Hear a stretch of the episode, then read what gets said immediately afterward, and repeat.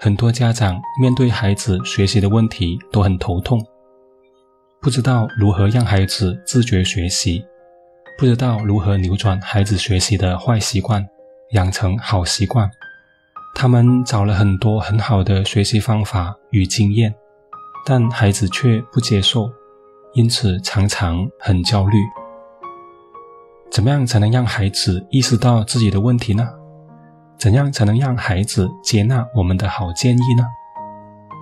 怎样才能让孩子养成热爱学习、主动学习的好习惯呢？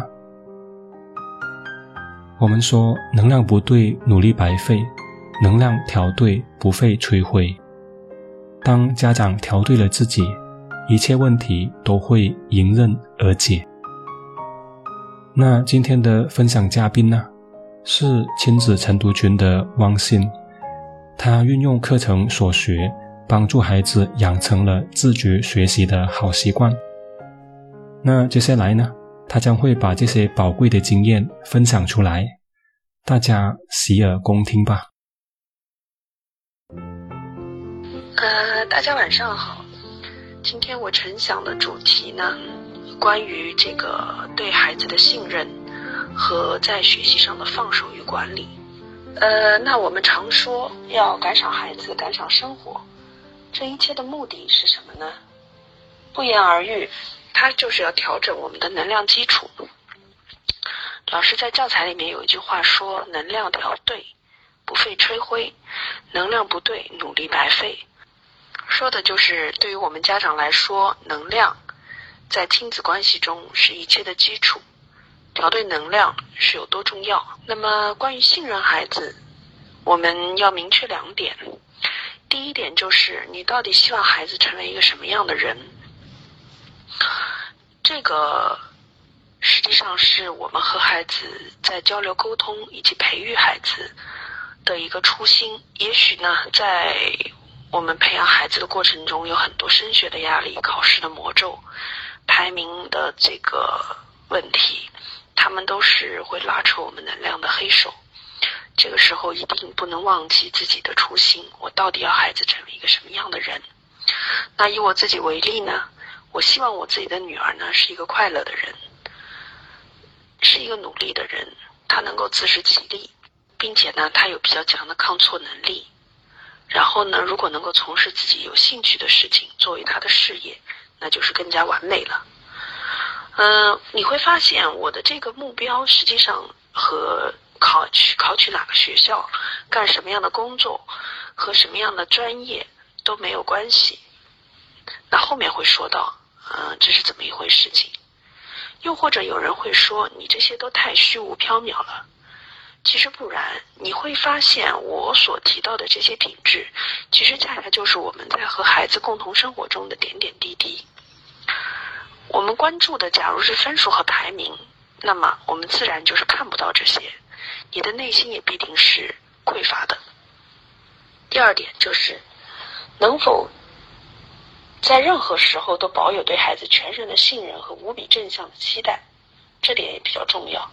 任何时候，我指的是不仅在孩子表现好的时候，更多的是在他表现不尽人意、不让你顺心的时候。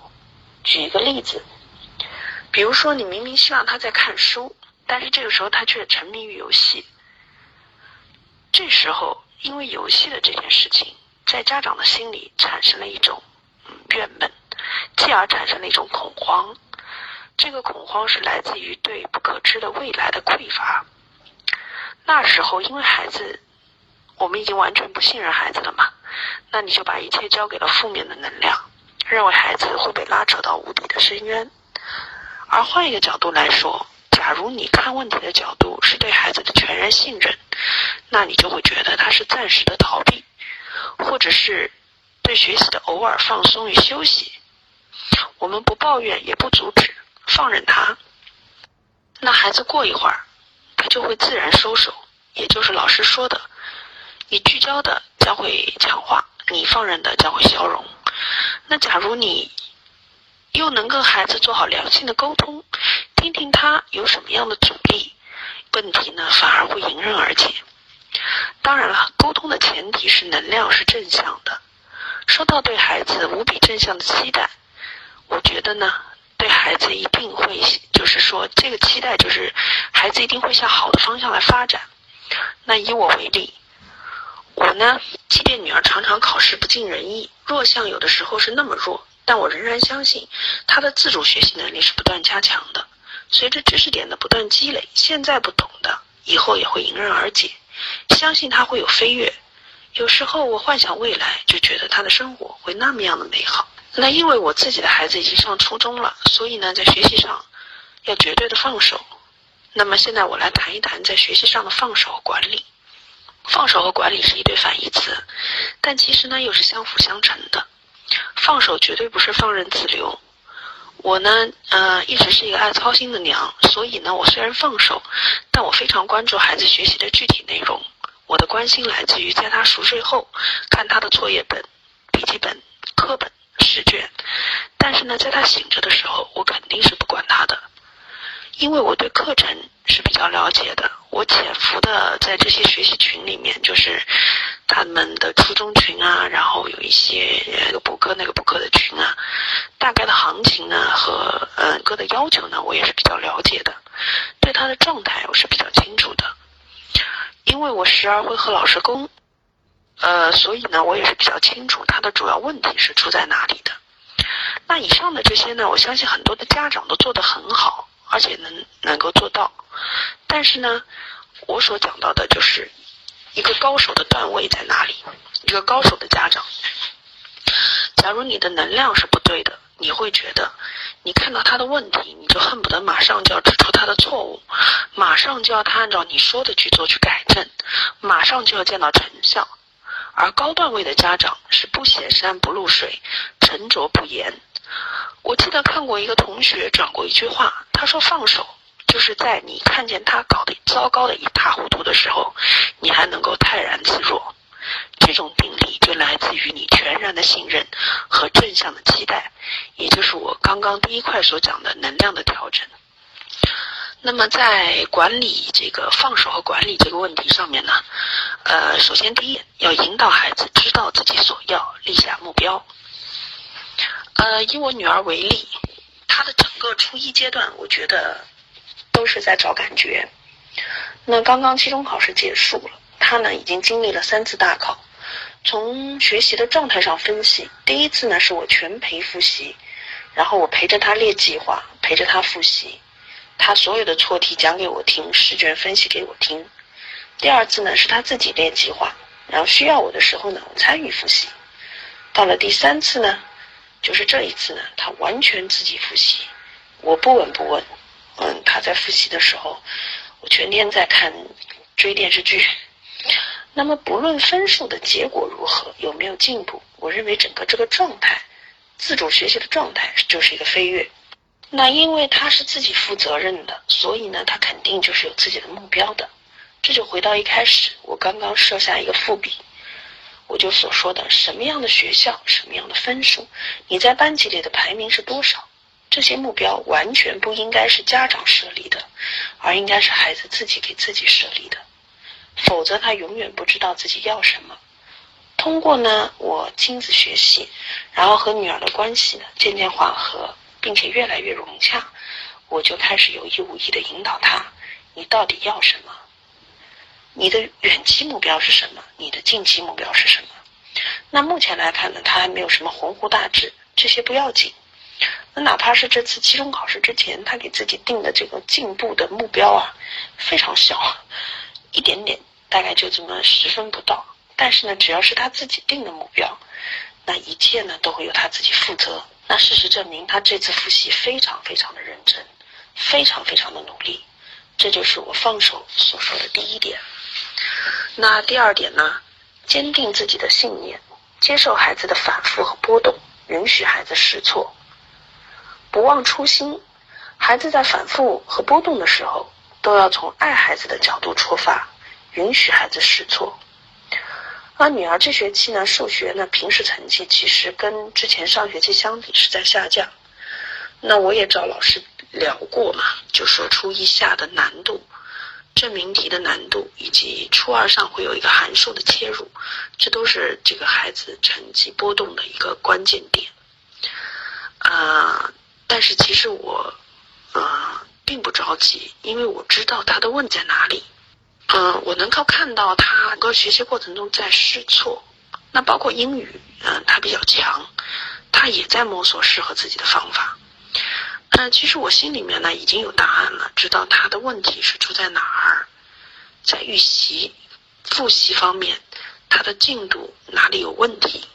但是呢，我对他是绝口不提一个字，在每次的这个挫折中呢，鼓励他分析，鼓励他调整。相信他会有找到方法的一天，但是我会在沟通很顺畅的时候呢，偶尔不经意的提一下，感觉是不经意，其实我是准备好的，我会提一下。哇，这个同学介绍的复习经验真不错诶，你看，哎呀，你看那个同学他讲的这个方法，我觉得挺有用的。那无有意无意的说这么一个故事，让他知道什么样是比较有效的，或者比较好的。呃，打个比方，我一直希望我女儿的这个错题这个东西不要流于形式。她现在老师要求她做错题本，但这个错题本上只有题目和正确的答案，没有什么这个分析了。那实际上真正的错题本，正确的错题本是应该写下错误的类型，出自于书本的什么样的概念，那我错误的原因。呃，但是我知道呢，这个新习惯的养成必然要克服旧习惯的惯性。那所以我就一直看着这个形式主义的错题本在我面前堆积，我还是一句话没有说，我就给他这个试错的机会，也不去干预他，也不去干涉他。那么一直到有一天，那他有一个同学的这个错题本被老师就发到群里面。集中表扬，然后呢，他呢也回来告诉我这件事情，然后正好老师也发在家长群了嘛，那然后我们就一起打开这个图片，一起来看怎么样的整理错题，因为这同学是他们班班长嘛，学习很好，那怎么样整理错题才是一个正确的整理错题的方式？那么果然呢，我在后面的几次的那个整理错题中，我看到了他的一点点改观，虽然还没有达到。就是说那些标准高标准，但是我看到了改变，于是我就他这个改变大大的表扬他。很显然呢，这些改观来自于是孩子自己的认知，而不是我的逼迫。那正好今天早上呢，看到一篇分析错题本的这个整理方法的文章，那我就毫不犹豫的转给他。我想呢，关于错题本的问题呢，我现在就可以暂时放下了。第三个问题呢，放手不是不闻不问，闻是愿闻其详，那问呢，就是啊参与问答提问。那我往往是利用吃饭的时间和孩子聊天、沟通和共情，那了解他的同学、朋友、学校里发生的事情。呃，他喜欢和我聊八卦嘛，然后我就有的时候会站在他的角度分析，看看这个问题。换做我，我是怎么看我的见解和观点？哎，给他提出一个新的想法和点子。那这样的沟通呢，会使得你对孩子是了解的，孩子对你呢是敞开的，他就不会跑偏。那引导他和哪些同学交朋友呢？我不光是看同学的成绩，我还看他和他交朋友的孩子具备哪些他不具备的品质，而正好又是我希望他。所具备的品质，那这孩子正好有，那我会鼓励他们去交朋友，我也鼓励他发挥自己优秀的品格，比如说他风趣幽默啦，比如说他喜欢帮助同学啦，比如说他保守秘密啦，这些都可以使得他在朋友中获得尊重和喜爱。其实也就是帮助孩子和光同尘嘛。那第三点，培养孩子积极向上的坚韧品格呢，来自于家长自己不懈的努力。那还是那句话，你要孩子成为怎样，你自己就先怎样。只要孩子总的势头是积极向上的，那他就是安全的，也不会跑偏。虽然低龄段的孩子呢是要以陪伴干预为主，也就是呃，可能是三四年级吧，一二年级的孩子，啊，要以多陪伴，帮助他锻炼他好的学习习惯，干预他。但是呢，从能量层面来说，和高龄段的孩子是一样的。嗯，这就是我今天的晚想。然后呢，我一会儿会整理一个文字版，稍后呢，明天一早发上来，嗯，和大家共同探讨学习。谢谢，拜拜，Good night。听了汪鑫的分享，你有什么样的启发和感悟呢？